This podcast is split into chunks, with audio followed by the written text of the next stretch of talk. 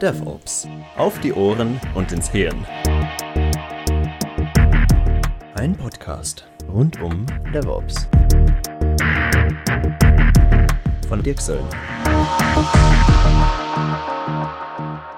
Herzlich willkommen zu einer neuen Folge zum DevOps Podcast auf die Ohren und ins Hirn. Wir haben heute das Thema DevOps im SAP-Umfeld. Geht das überhaupt?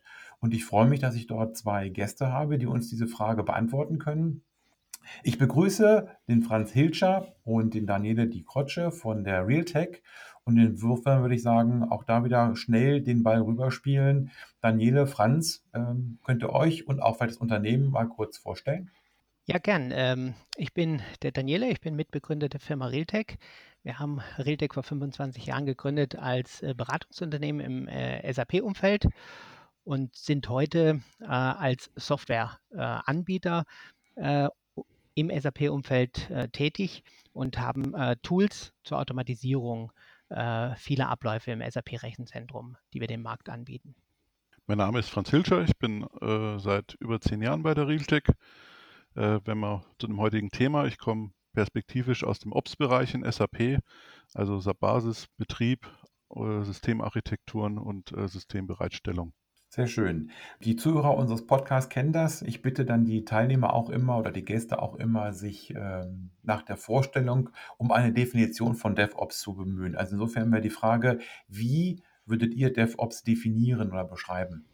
Gut, also äh, ganz äh, DevOps ist eine Sammlung von, von also neuer Mindset, äh, praktischen und natürlich Software-Tools, die den Unternehmen ermöglicht, äh, seine äh, Anwendungen und IT-Services schneller und einfacher äh, zur Verfügung zu stellen oder bereitzustellen?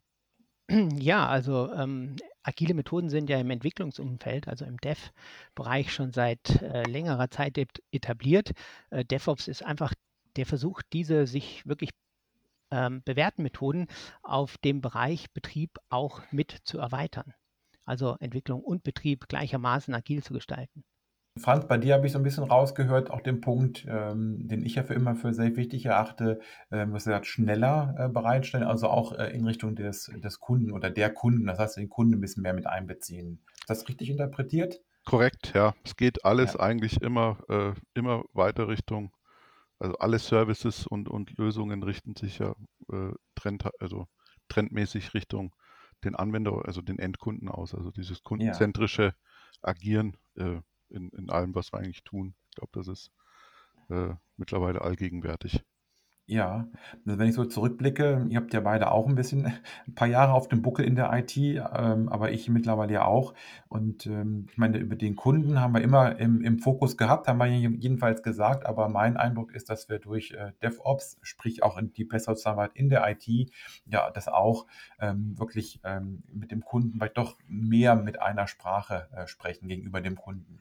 Definitiv. Also letztendlich ist dieser Fokus auf den Kunden hm, die geheime Zutat äh, schlechthin für Erfolg. Ähm, die Frage ist eben, in welchen Abständen man Kontakt hat zum Kunden. DevOps ermöglicht das, in äh, sehr kurzen Abständen letztendlich Feedback vom Kunden äh, einzuholen, um letztendlich auch kontinuierlich abchecken zu können, ob man genau das tut, also das dem Kunden liefert, den Wert, den der Kunde auch erwartet. Ja, okay. Der Titel vom Podcast lautet ja DevOps im SAP-Umfeld. Geht das überhaupt? Und äh, ich habe diesen vielleicht etwas ketzerischen Titel mal gewählt, weil in meinen DevOps-Trainings ähm, dann auch schon mal SAP-Leute sitzen, SAP-Minded-Leute sitzen oder auch Programmmanager, teilweise auch Kunden, die im ersten Moment sagen, ja, die Ideen von DevOps sind gut, aber im SAP-Umfeld geht das nicht. Das kann man ein bisschen auflösen in der Diskussion und es geht ja nicht nur um Automatisierung an sich, aber so der erste Eindruck ist immer, das geht nicht. Und insofern wäre jetzt meine Frage an euch, wie kann man sich denn die DevOps-Ansätze im SAP-Umfeld zunutze machen? Ja, geht nicht. Das ist ähm, ein, eine beliebte Haltung. Ähm, Gerade im SAP-Umfeld haben sich äh, tatsächlich äh, feste Muster äh, etabliert über die letzten Jahre. Aber nur weil etwas ich sag mal, schwierig erscheint, äh, darf man sich davor nicht drücken. Letztendlich müssen äh, die Kunden ihre Release-Zyklen verkürzen, also viel schneller Innovationen zum Markt bringen. Ja? Time to Value muss kürzer werden. Und äh, diese Methoden kann man sich tatsächlich im SAP-Umfeld genauso zu eigen machen wie, wie in anderen ähm, Bereichen. Ja. Das ist, äh, ist kein Hindernis, ja. Man muss äh, erstmal die, die, der Kopf erstmal umschalten, dass es möglich ist und nicht abzublocken, ist, glaube ich, der erste Schritt. Und äh, die technischen Hürden kann man dann äh, Schritt für Schritt nehmen. Die sind nicht so groß, wie sie im, im, am ersten Blick erscheinen. Das ist eher eine Kopfsache im ersten Schritt. Ja, DevOps ja. Ähm, sagt ja, dass man mehr Wert äh, legen muss auf äh, Zusammenarbeit, auf Informationssharing. Das ist natürlich im SAP-Umfeld ähm, genauso möglich wie, wie in anderen Bereichen. Äh, wie läuft denn der typische Release-Zyklus ab? Also ähm, häufig wird am Wochenende so einmal im Quartal ja, ein neues Release eingespielt. Dann stehen alle Gewehr bei Fuß, sind bereit, äh, Anwendungsentwickler, Basisabteilung, Netzwerkabteilung äh, und wollen das Release einspielen und hoffen, dass alles gut geht. Äh, so eine richtige High-Drama-Geschichte und meistens geht dann doch das eine oder andere schief und dann steckt man die Köpfe zusammen und fängt an, Lösungen zu suchen. Und hier ist eben der, der Ansatz von DevOps, warum tut man die Köpfe nicht schon vorher zusammenstecken, mehr miteinander reden, mehr sich gegenseitig einbinden und äh, versuchen, bevor die Dinge schiefgehen, letztendlich zusammenzuarbeiten und Qualität äh, äh, hereinzubringen. Vor allen Dingen in einer Zusammenarbeit, die täglich stattfindet, die nicht einmal im Quartal stattfindet, damit es eben mehr Routine ist. Wie wird es im SAP-Umfeld aussehen? Denn diese, dieses Vorurteil, das geht nicht, ähm, das ist ja, das muss ja irgendwo einen Grund haben, muss irgendwo herkommen. Das SAP-System ist ja immer, sagen wir mal, der, der digitale Kern in den Unternehmen oder wird es gern bezeichnet und hat auch äh, diese Mantra, es muss stabil sein und es muss immer verfügbar sein. Wenn es steht, steht das Unternehmen. Äh, das hat sich äh, äh, dermaßen, äh, sag ich mal, in den fast Dekaden, 25 Jahre, denke ich mal, äh, in den Köpfen so eingebrannt. Und äh, die ganzen Methoden und die Abläufe wurden daraufhin optimiert und sind halt entsprechend auch ähm, äh, unflexibel äh, an der Stelle. Und das jetzt aufzubrechen, das geht in, in, in kleinen Schritten. Also wenn ich jetzt sage, ich möchte dieses ganze gewachsene Konstrukt und optimierten äh, Betriebs- und Entwicklungsprozess im SAP-Umfeld äh, in Summe äh, quasi umstellen, wird das, äh, ist das ein, natürlich eine, äh, erscheint diese als unlösbare Aufgabe.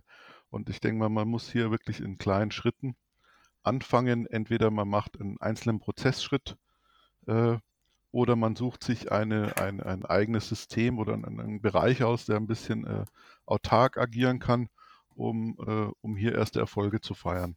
Und das dann im, im, im nächsten Schritt im SAP geht das natürlich per se über, über Automatisierungsmöglichkeiten die Sie da Ja, haben. okay, ja. Das heißt, wenn ich das richtig interpretiere, geht es einmal um Kultur, also die Köpfe müssen sich äh, öffnen. Da ist eben auch Ja, eine gewisse Unflexibilität in den Köpfen über die Jahre hinweg gewachsen, was natürlich auch erstmal nachvollziehbar ist, aber dann ja, eben auch eine Unflexibilität in den, in den, in den Abläufen. Und ähm, wenn man daran geht, dann kommt man sicherlich auch an den Punkt, dass man entsprechend es technisch unterstützen muss. Aber äh, wenn ich es richtig ja. verstehe, sagt ihr, erstmal muss sich in den Köpfen etwas verändern. Das ist, das ist richtig. Also der, der gesamte ähm, DevOps-Ansatz ist ja mehr eine Religion, als äh, dass es eine Methodik ist oder dass es ein Tool ist. Ähm, es betrifft dann am Ende natürlich Tools, es betrifft Leute, People äh, und es betrifft Kultur. Die Frage ist letztendlich, wo man anfängt. Ähm, hier bewährt sich äh, immer die Politik der kleinen Schritte. Also hm, der Mitarbeiter fragt sich natürlich am Ende auch immer, was ist denn für mich da drin? Also wenn ich jetzt hier äh, vieles ändern muss, alles über den Haufen werfen muss, was ich früher gemacht habe, was habe ich davon? Ja, und das ist eben eine Führungsaufgabe, dass ähm, nicht die Veränderung als Gefahr äh, empfunden wird, nicht als ähm, Bedrohung, sondern äh, als Chance, äh, letztendlich auch selbst äh, zu profitieren. Das heißt, Qualität zu erhöhen, ähm, manuelle äh, Abläufe äh, zu automatisieren, also Sachen, die langweilig sind, Ja, am okay. Ende über Software abzudecken und nicht manuell zu tun. Ja, okay. Na gut, insofern ähm, stößt dann hier vielleicht auch das Grundproblem was ja auch äh, von vielen gesehen wird. Flexible, schnelle Entwicklung, also agil, versus Stabilität, ähm, sprich stabiler Betrieb, ja dann hier auch entsprechend aufeinander und hier dann vielleicht noch ein bisschen mehr, denn das, was ihr sagt, ist ja vollkommen richtig. SAP ist ja in vielen Unternehmen der, der Kern. Wenn SAP steht, dann steht das Unternehmen. Das geht natürlich nicht für die eine oder andere Inhouse-Applikation oder für, für andere Themen. Also insofern ähm, ist natürlich schon der Anspruch da, dass SAP stabil sein muss und ähm, äh, ich brauche sicherlich auch nicht äh, täglich neue Funktionen in der Finanzbuchhaltung ausliefern, wenn ich jetzt mal so wirklich den, den, den einen Kern oder den einen Bereich von SAP rausnehme. Also insofern, ja, der Kampf, der vermeintliche Widerspruch zwischen Agilität, also Schnelligkeit und Stabilität, der ist dann im SAP-Umfeld genauso da. Ist denn überhaupt möglich, dass wir in dem SAP-Umfeld ein regelmäßiges, das heißt kurzfristiges Deployment in diesen kurzen Zyklen bekommen? Denn wir haben ja doch mittlerweile recht komplexe SAP-Landschaften. Das ist äh, durchaus möglich. Wir haben auch viele Kunden in der Betreuung, die das, die das auch schon machen. Also wir haben die äh, deployen Änderungen täglich in die Produktion. Äh, entsprechend natürlich mit, mit entsprechenden Quality-Checks äh, vorneweg und, ähm, äh, und, und, natürlich äh, gesteuert und kontrolliert, aber es, ähm, es funktioniert. Und äh, die, die Kunden, die den Mut haben, das zu tun, ähm, für die wird es, ähm, äh, stellen sich nach einer Zeit äh, auch die Erfolge ein.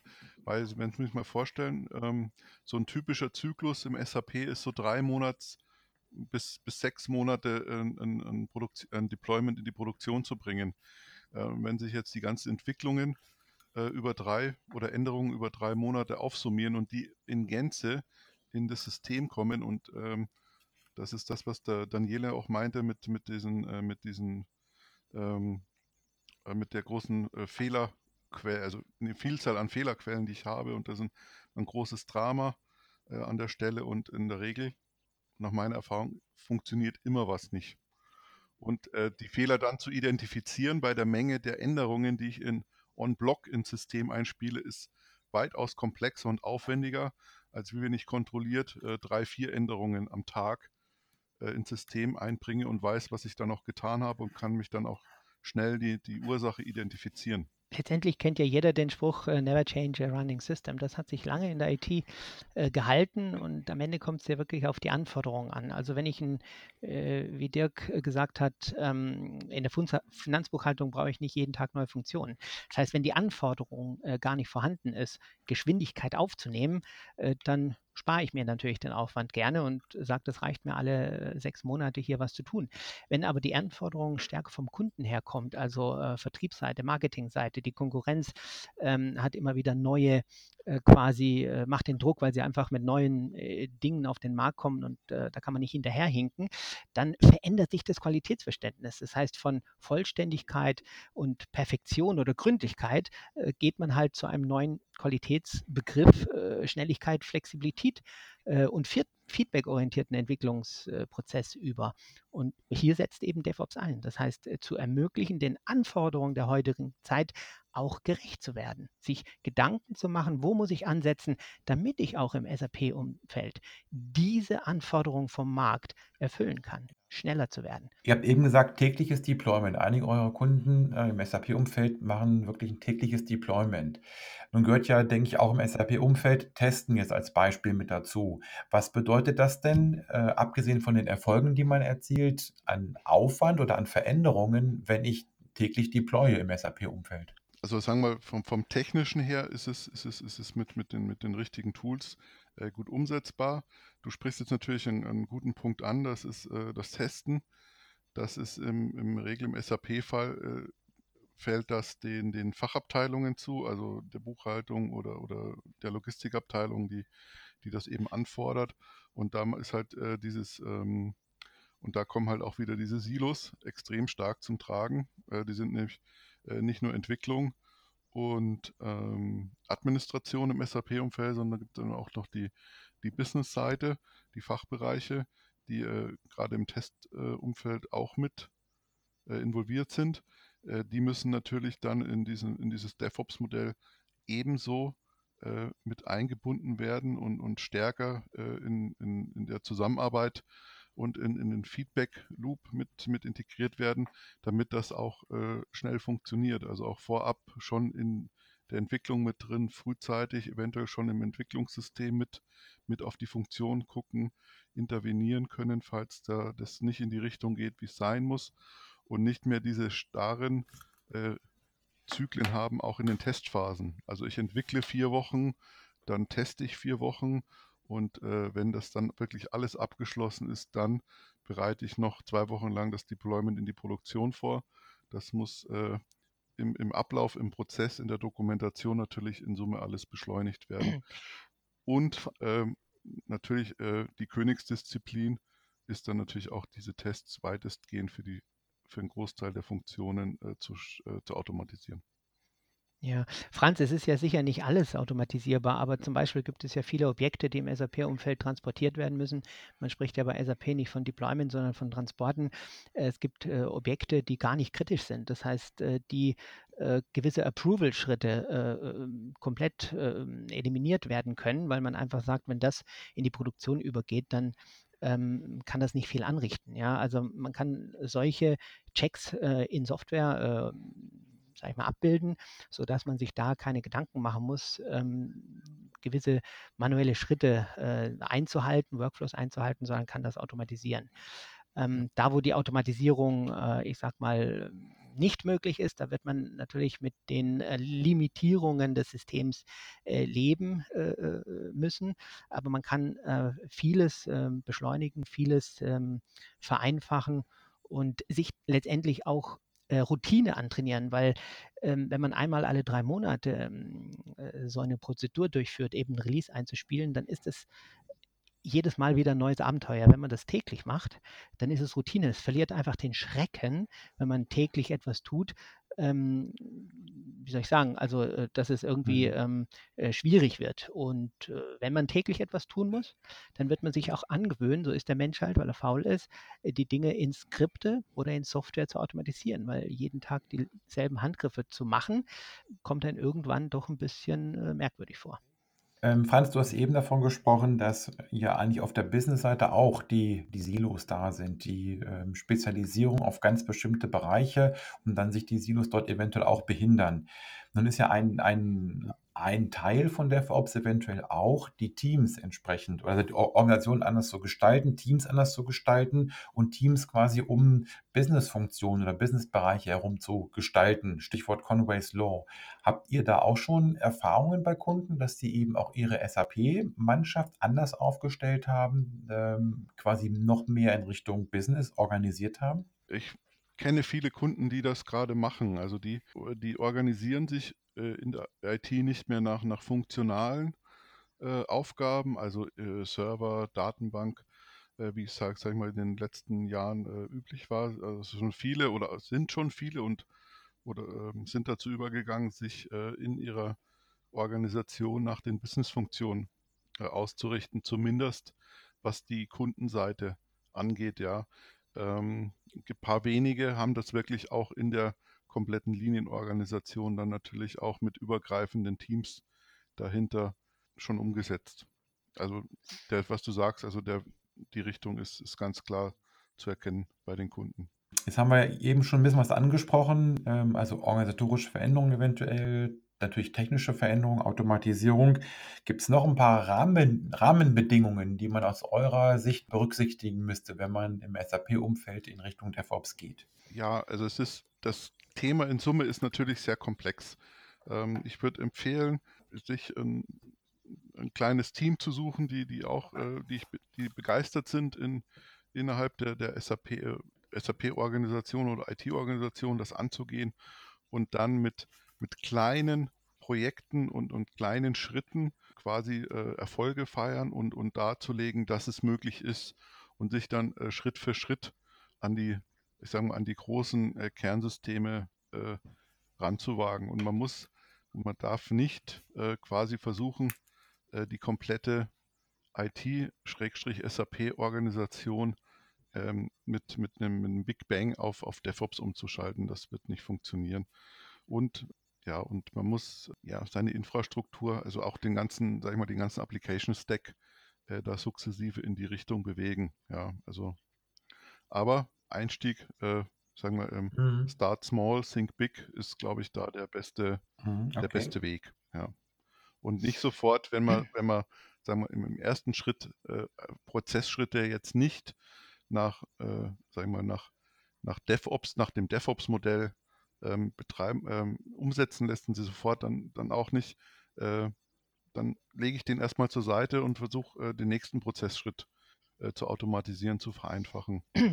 Also ich will das vielleicht so ergänzen. Ich meine, am Ende ist es ja so, dass, der, also äh, ich sag mal, sich agil zu machen, äh, ist zunächst mal ja mal ein Change-Prozess. Das heißt, ob das jetzt ähm, einhergeht mit Kulturwandel, mit Organisationsveränderungen, mit der Einführung neuer Tools, es sind Changes, es ist Veränderung und der Mensch verändert sich in der Regel nicht so gern, es sei denn, dass er erkennt, äh, dass das notwendig ist. Das heißt, äh, die Frage ist, wo kommt die Anforderung her? Also wo kommt der Druck her, äh, dieses Optimation, Optimization, hm, Optimization for Speed in, im Unternehmen quasi Einzug halten zu lassen, statt wie bisher immer ging es ja darum, Optimierung vor Kost. Mhm. Ne? Es mussten die Sachen immer effizienter, günstiger werden und, und in Zukunft äh, äh soll ähm, man ja eigentlich schneller äh, anpassungsfähig sein auf die Anforderungen des Kunden.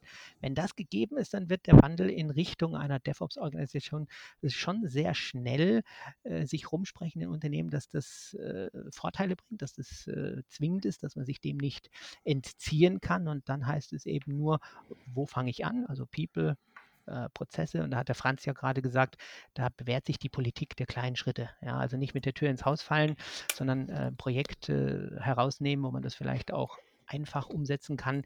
Das wird sich dann intern schon rumsprechen, dass man schneller zum Ziel gekommen ist, mit weniger Problemen, mit weniger Qualitäts, sag ich mal, äh, Problemen und, und letztendlich hat man sein Ziel in kürzerer Zeit äh, mit besserer Qualität erreicht. Also diese internen Fürsprecher für die Methodik äh, zu finden, das ist, äh, glaube ich, ein guter Ansatz. Ja, okay. Franz, du hast eben nochmal ähm, davon gesprochen und Daniela auch, ja, mit dem Vorschlag, mit kleineren Schritten zu starten, aber auch mit entsprechenden Teams.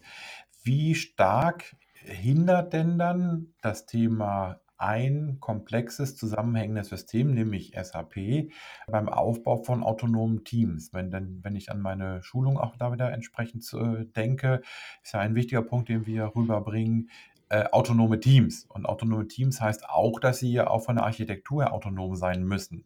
Äh, Stichwort Microservices. Also insofern, wie, die Frage wäre, wie stark hindert SAP äh, den Aufbau von autonomen Teams, die auch architektonisch autonom sind? Äh, sagen wir, in, im, im, jetzigen Release, also das SAP ERP, was, was noch sehr verbreitet ist, äh, gibt die Softwarearchitektur natürlich, den Aufbau von Microservices nur sehr, ja, nicht wirklich, nicht wirklich möglich, eins zu eins. Äh, dazu kommt, dass sich halt aufgrund der, der, der steigenden Rechenleistung in den letzten Jahren äh, auch äh, sehr viel äh, konsolidiert wurde von den Unternehmen wieder. Optimation for Cost. Äh, natürlich versucht, so viel Funktionen äh, wie möglich in ein zentrales System zu bringen, um äh, Wartungsaufwände zu sparen und so weiter und so fort. Ähm, ich glaube mal, natürlich perspektivisch und auch mit S4HANA muss da, sagen wir, was die was das äh, Subsystem Landscape Design angeht, da auch eine, eine andere Richtung eingeschlagen werden, um das natürlich äh, durchgängig äh, zu schaffen. Und ähm, es wird auch mehr und mehr äh, Microservices aus der SAP Cloud mit, mit integriert, dass sich das, ähm, sag ich mal, Schritt für Schritt, jetzt sage ich mich von alleine löst, aber mehr und mehr entspannen wird. Wir, ähm, es gibt aber, sage ich mal, äh, auch kleinere, sage ich mal, äh, äh, Zuhilfssysteme, die man autonom am Anfang schon betreiben kann. Das sind jetzt natürlich nicht, sage ich mal, die, die, die Produktionssteuerungssysteme, aber äh, zum Beispiel im, im HR-Umfeld, wenn man gerade sehr viel Richtung Employee Self-Services macht im SAP und da auch äh, gut, das ist äh, und, und den Mitarbeitern äh, da sehr viele Zusatzservices bieten will, kann man das auch im, in einem kleineren Umfeld machen oder in einem GTS-System, was jetzt, sage ich mal, nicht so äh, stark komplex äh, äh, ist. Man muss, ich glaube, man muss diese Spielfelder identifizieren, finden und anfangen. Ja. Mhm.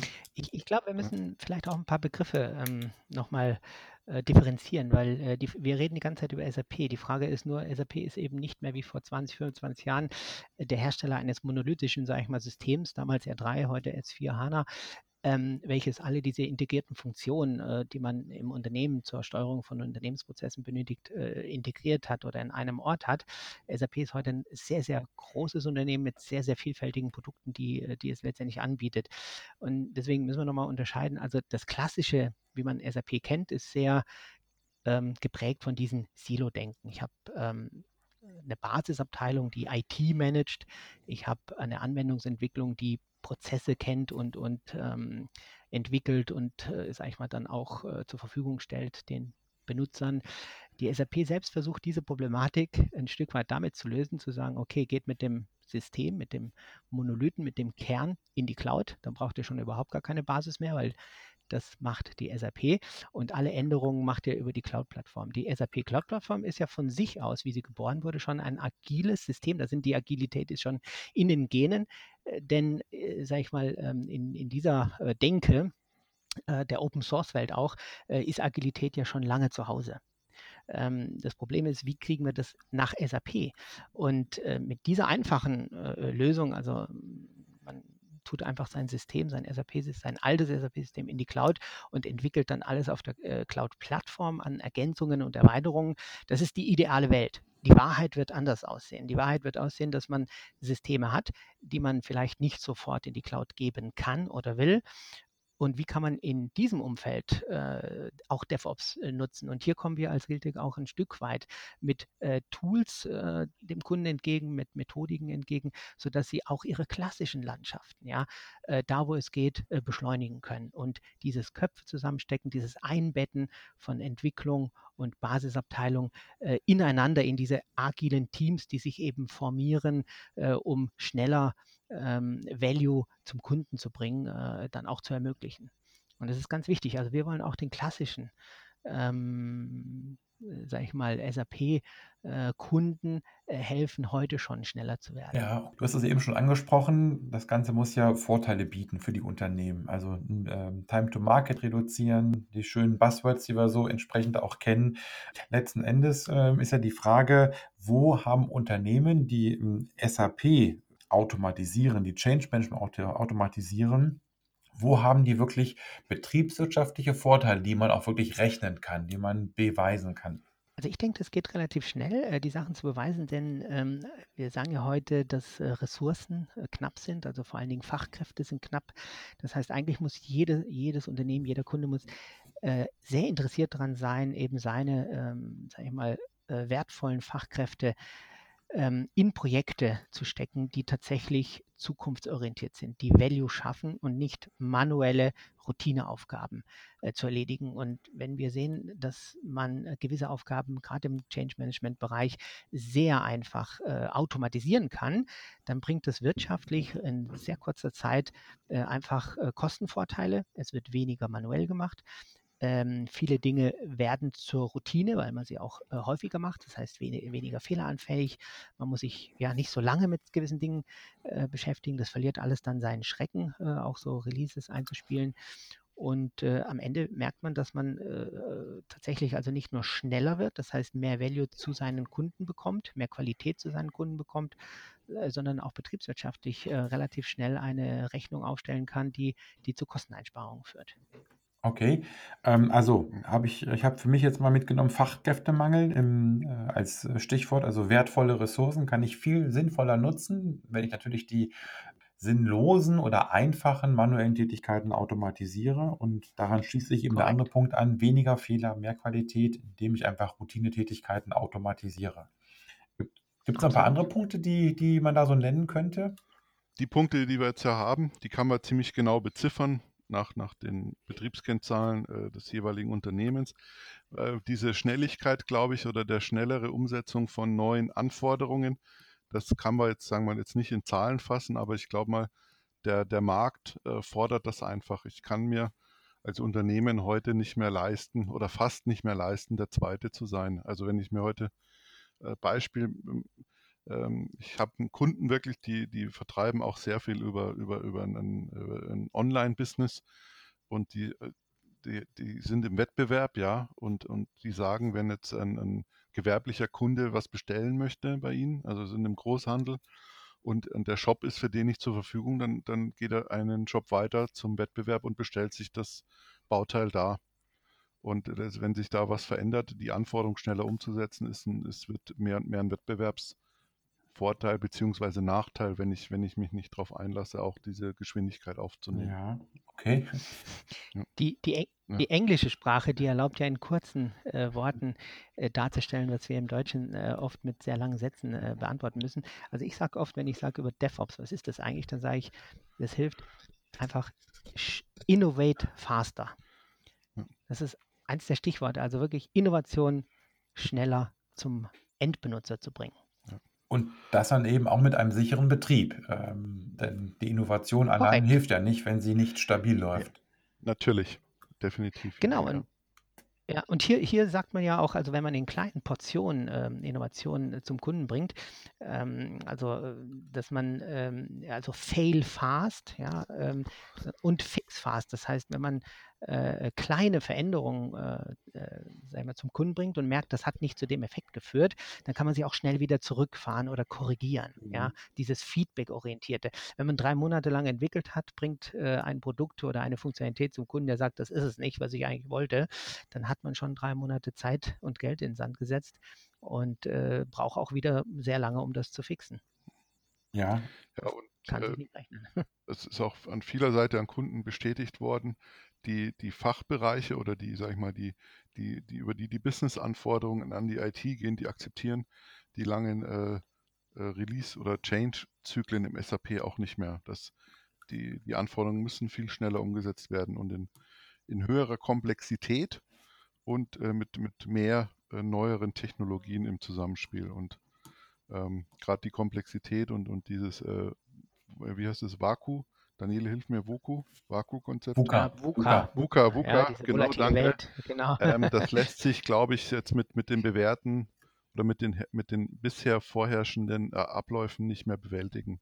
Jetzt haben wir eben die, die Vorteile angesprochen, die auf der Hand liegen. Also ähm, du hast ja auch gesagt, Franz, ein paar Sachen kann man rechnen und ein paar Sachen ergeben sich einfach und liegen auf der Hand. Die kann man jetzt vielleicht nicht mit, mit, mit, mit besonderen Kennzahlen ausrechnen, aber die liegen auf der Hand.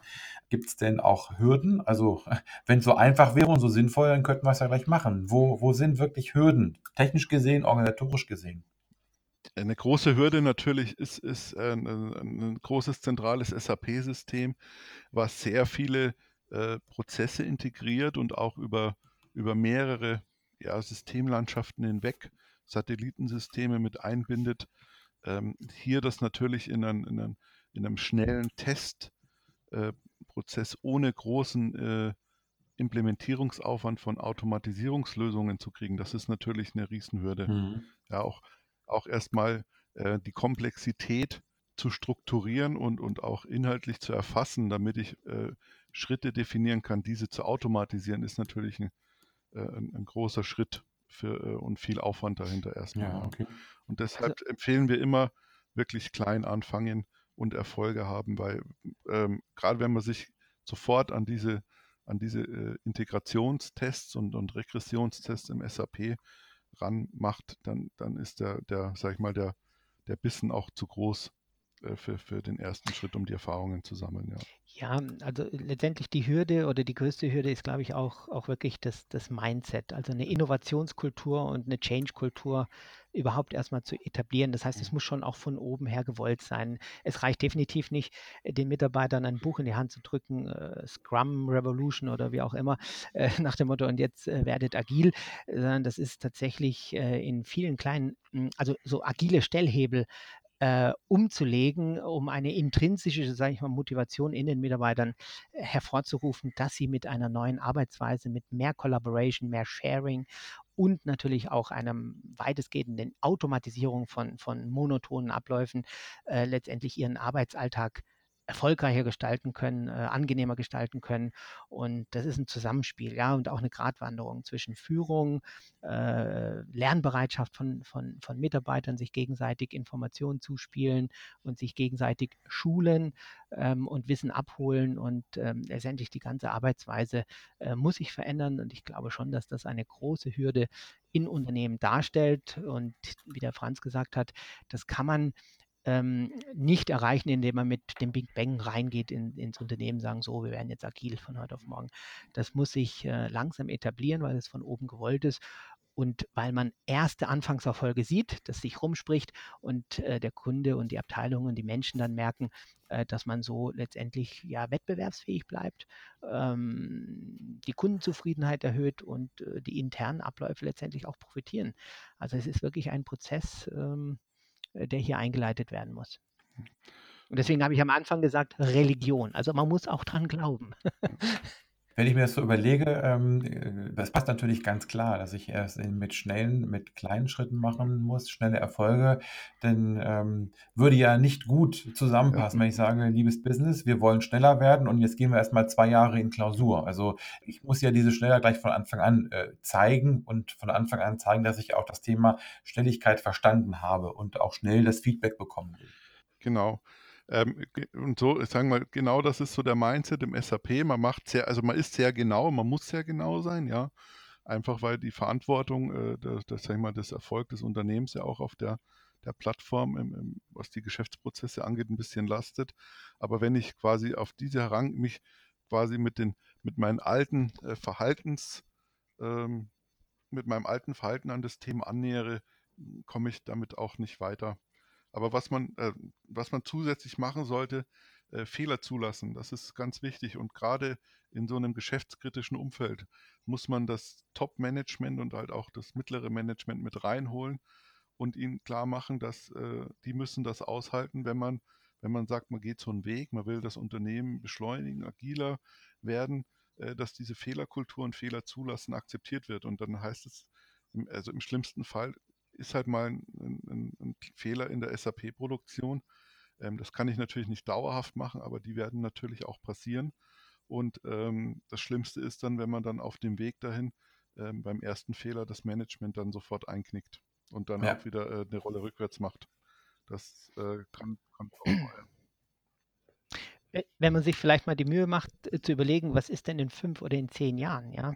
Wenn wir uns diese Vorstellung, die SAP ja selbst hat, äh, mal tatsächlich zu eigen machen. Alle unsere Systeme, die Kernsysteme sind bei SAP in der Cloud. Wir nutzen nur noch Cloud ERP, weil es eben diese notwendige Flexibilität, Pay-per-Use und äh, ähm, sag ich mal, Anpassungsfähigkeit äh, bietet. Und auf der anderen Seite nutzen wir über die SAP Cloud-Plattform eine Entwicklungsumgebung, mit denen wir ganz schnell neue Apps, neue Funktionen, neue äh, Applikationen äh, äh, zur Verfügung machen können. Spätestens dann ist ja das ganze, dieser ganze agile Gedanke, dieser ganze äh, DevOps-Gedanke im Prinzip fest vertratet in der IT, die wir nutzen. Das heißt, da spätestens müssen alle äh, quasi mit diesen Methoden und mit dieser Denkweise und Kultur ja. äh, eigentlich ähm, vertraut sein. Also warum machen wir heute nicht den ersten Schritt und fangen mit den bestehenden Systemen an, diese Kultur zu etablieren, diese Automatisierungsmöglichkeiten zu nutzen und letztendlich die Leute, die Menschen vorzubereiten auf das, was in den nächsten fünf bis zehn Jahren kommen wird. Ja, und da sieht man dann, dann ist ja Technologie oder technische Veränderungen sind dann der Treiber auch für organisatorische Veränderungen an der Stelle. Ähm, ich ich habe ich habe einen Kunden, der selber auch gerade für sich, äh, der auch in dem Betriebsumfeld ist, der in einem Konzernumfeld das Thema Microsoft eben betreut und der ist jetzt losge äh, oder aufgefordert worden, MS365 in der Cloud äh, für den Konzern ähm, nutzbar zu machen mit einem sehr ambitionierten Zeitplan.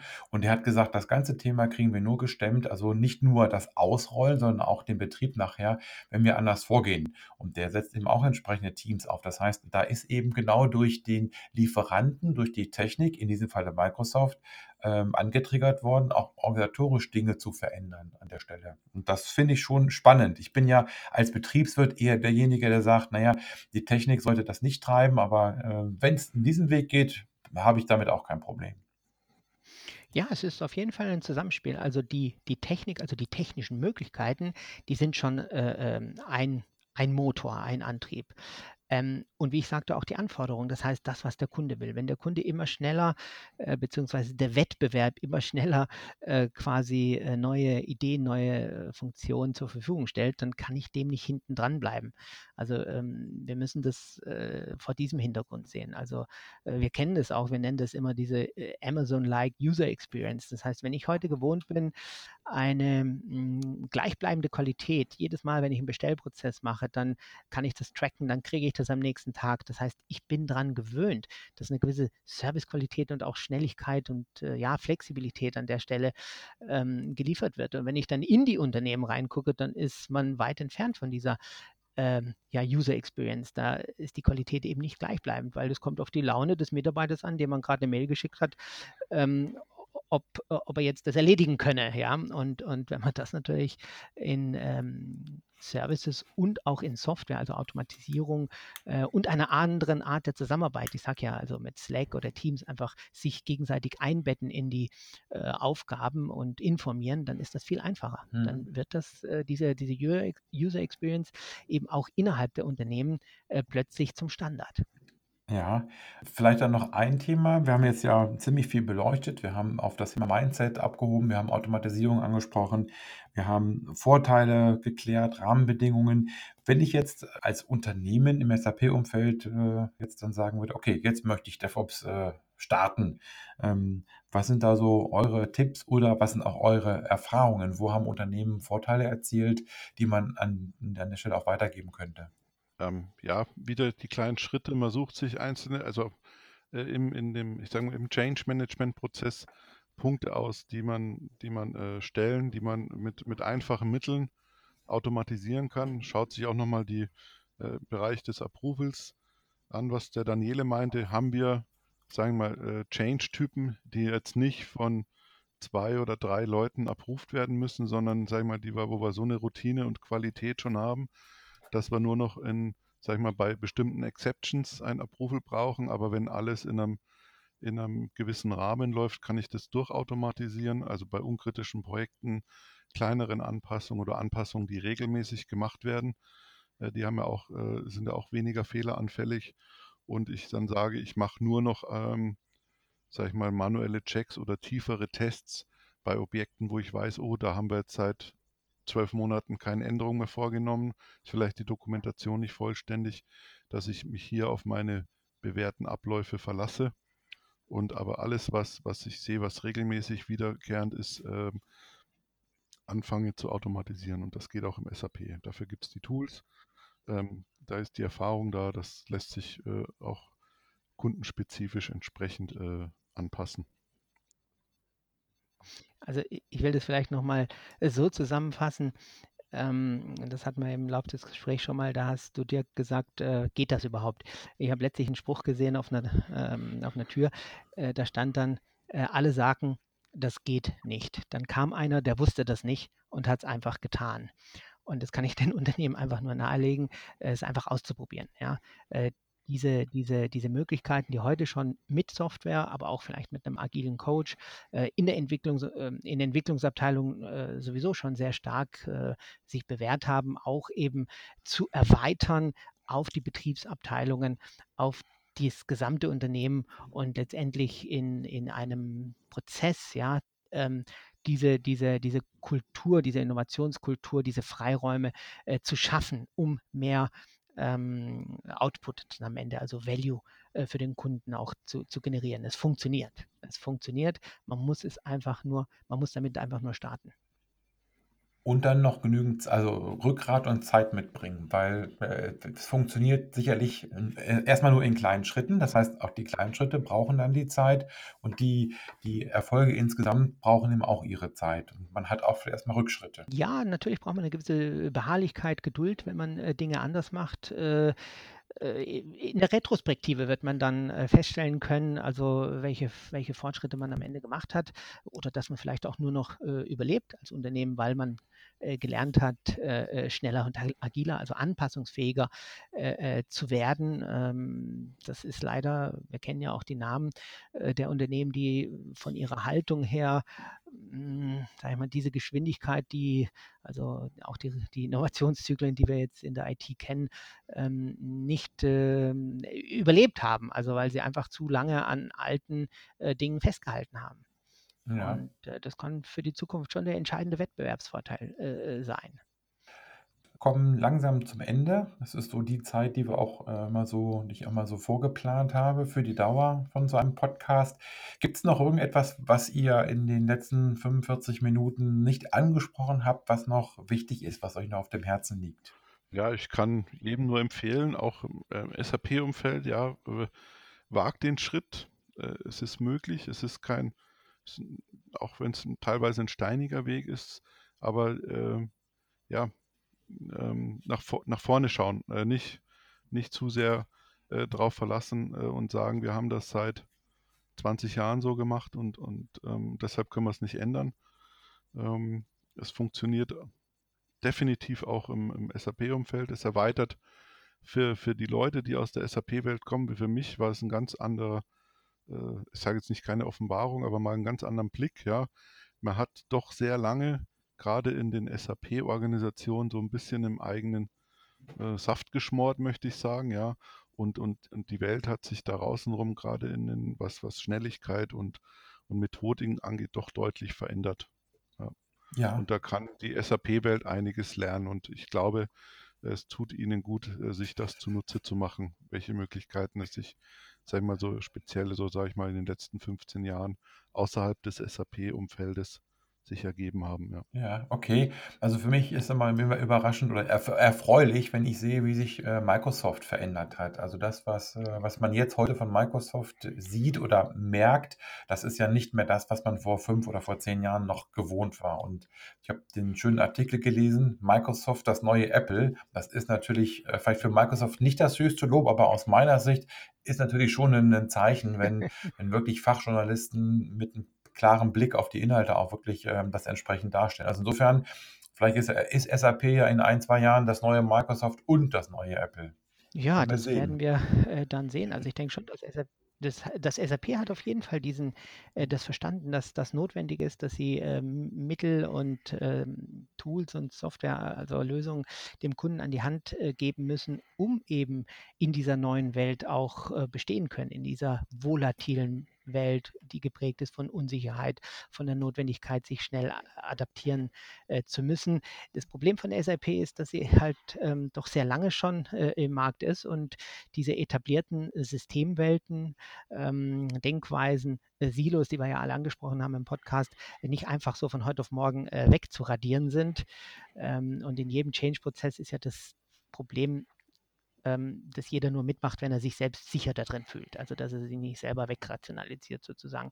Und das ist schon ein Dilemma, äh, welches eben auch nur über äh, die Führung oder eben über den Druck, äh, äh der auch vom Markt herkommt, ähm, zu steuern ist. Und wie gesagt, äh, Microsoft hat es geschafft. Äh, sie haben sich komplett verändert. viele Kunden, egal in welchen Branchen, in welchen Tätigkeiten sie unterwegs sind, müssen sich verändern. Ja, das, dem kann man sich nicht entziehen ähm, desto eher man das akzeptiert und ähm, nur noch die Frage stellt, wie verändere ich mich und nicht, ähm, nein, das brauche ich jetzt erstmal nicht, äh, umso einfacher wird dieser ganze Wandel. Ja, okay. Also, dann bedanke ich mich für eure Unterstützung an der Stelle, auch für das schnelle Einspringen, Daniele, für den erkrankten Kollegen an der Stelle. Ähm, mir hat es viel Spaß gemacht. Es sind 50 Minuten jetzt vorbei, kommt mir gar nicht so vor. Also insofern vielen Dank für die, ähm, ich sag mal, spannende Unterhaltung, für die äh, interessante Unterhaltung. Ja, mir hat es auch viel Spaß gemacht. Vielen Dank, Dirk. Ich schließe mich an. Danke, Dirk. Ja.